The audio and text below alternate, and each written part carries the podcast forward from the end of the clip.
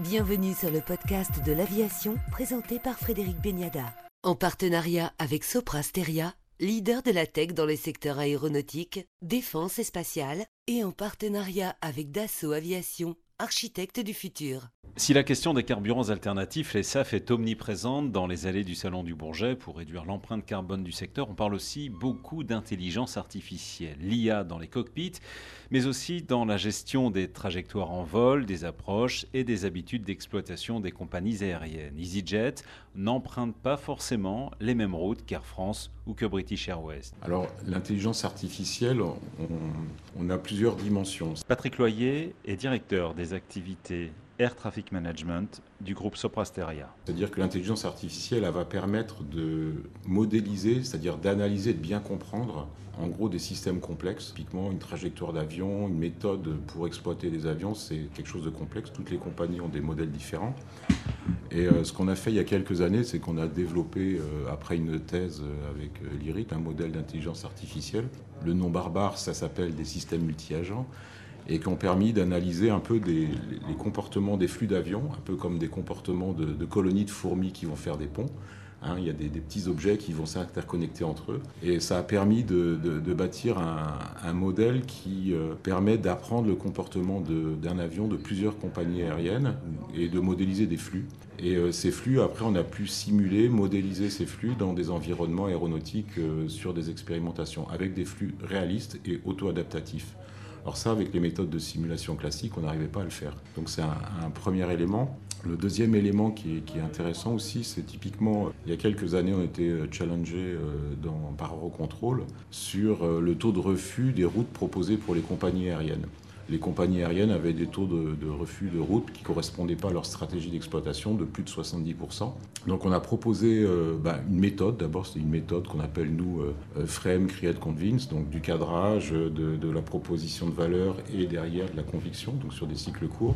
Et on a évalué des modèles d'intelligence artificielle qui permettaient de diminuer ce taux de refus routes proposées. Et ils pensaient au début qu'on allait mettre deux ans à proposer un, modèle. Et puis finalement, bah, en six mois, on a réussi à aboutir à des modèles qui permettaient d'avoir des taux de refus qui étaient en dessous de 50% euh, sur euh, les, les, routes proposées. Et donc l'intelligence artificielle, ça a été extrêmement intéressant. C'est que sur des situations opérationnelles complexes, on arrive à avoir des résultats auxquels euh, on n'arrive pas dans des modèles de simulation classiques. Aujourd'hui, euh, ce que je vois, c'est euh, on a un avion qui est extrêmement performant. Maintenant, on arrive à sortir des avions avec le, pilote automatique qu'on appelle le Flight Management System, qui peut avoir modèle de vol qui soit assez efficace au niveau des aspects environnementaux, mais il va être, sa performance ne va pas être opérationnelle dans un flux de trafic avec des contraintes, ce qu'on appelle d'airspace, de, de zone de, vol. Hein.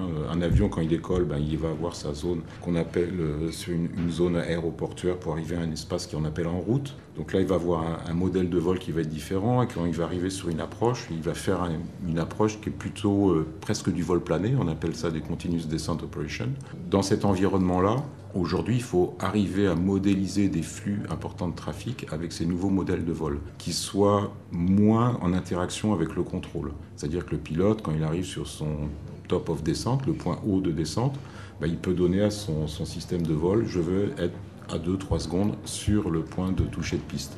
Donc on voit qu'aujourd'hui, bah, pour modifier un peu tout ce qui est euh, gestion des espaces aériens, on est obligé d'avoir des modèles de, simulation, d'intégrer aussi les stratégies d'exploitation des compagnies aériennes. Et ça, ça demande ben, une grosse masse de connaissances, beaucoup de données, et les modèles d'IA vont permettre de modéliser ça pour avoir des nouveaux modèles euh, d'espace aérien qui intègrent les nouvelles performances des avions. L'actualité du salon, c'est aussi la Belgique qui va officiellement rejoindre le SCAF. L'annonce a été confirmée hier par Emmanuel Macron lors d'une conférence ministérielle sur la défense anti-aérienne de l'Europe.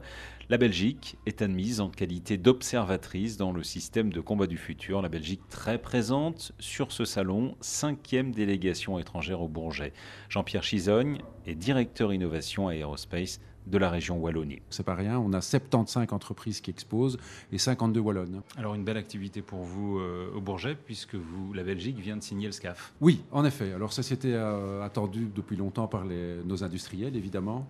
Euh, on a par le passé euh, pris des trains en marche et on pensait que de la vie générale que c'était bien d'être là dès le début dans un programme et qui, a fortiori, renforce l'idée européenne et de défense européenne. On est tous ravis par cette annonce. Cette entrée dans le SCAF se traduira comment pour vous? Alors, on, découvre en même temps que vous, donc l'annonce a été faite et donc c'est le, gouvernement belge qui s'est positionné. On a une position d'observateur et donc là, il nous faut un peu de temps pour voir ce qui a été décidé avec les partenaires européens, pour voir exactement ce que nous pourrons faire. Mais l'idée, c'est d'être là dès le début et de pouvoir accompagner le projet et d'y participer autant qu'on peut euh, en partageant de manière euh, adéquate avec les partenaires européens. Qu'est-ce que vous attendez de ce salon du Bourget? On attend euh, une pérennisation de la position qu'on occupait euh, depuis longtemps en Wallonie. On a euh, des compétences de sous-traitance qui sont reconnues avéré. Et donc, on voudrait remonter le niveau de, de commande de nos carnets de commandes et continuer à faire la promotion de nos technologies. On, on innove beaucoup en Wallonie, c'est une de nos armes préférées. Dans quel domaine?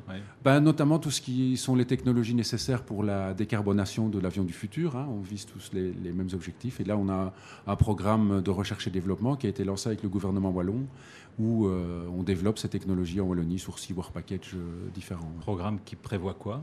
Développement de technologies, donc ça va dans tous les domaines, que ce soit l'allègement des, structures, que ce soit la réduction du bruit, euh, l'augmentation du confort des passagers, évidemment les carburants un, peu, un, peu décarbonés. Mais donc on a par exemple, on est en train de développer en Wallonie un système de de-icing des slats et des ailes avec, une énergie minimum d'utilisation. Vous faites partie euh, de la supply chain de, grands groupes français. Exact, oui, tout à fait. Quels sont-ils? Oh bah Airbus principalement. Hein, euh, donc, euh, on est aussi sur les, sous-traitants, enfin les, les primes militaires, mais c'est Airbus qui est notre principal client au niveau de la France. Oui. En quelques télégrammes, Air India concrétise sa commande de 250 Airbus, dont 40 gros porteurs A350-900 et A350-1000. Airbus Up Next, la division de recherche en nouvelles technologies de l'avionneur européen, qui annonce par ailleurs le lancement d'un démonstrateur d'APU alimenté par une pile à hydrogène. Ce démonstrateur va prochainement faire l'objet d'une campagne de test au sol et en vol sur un A330.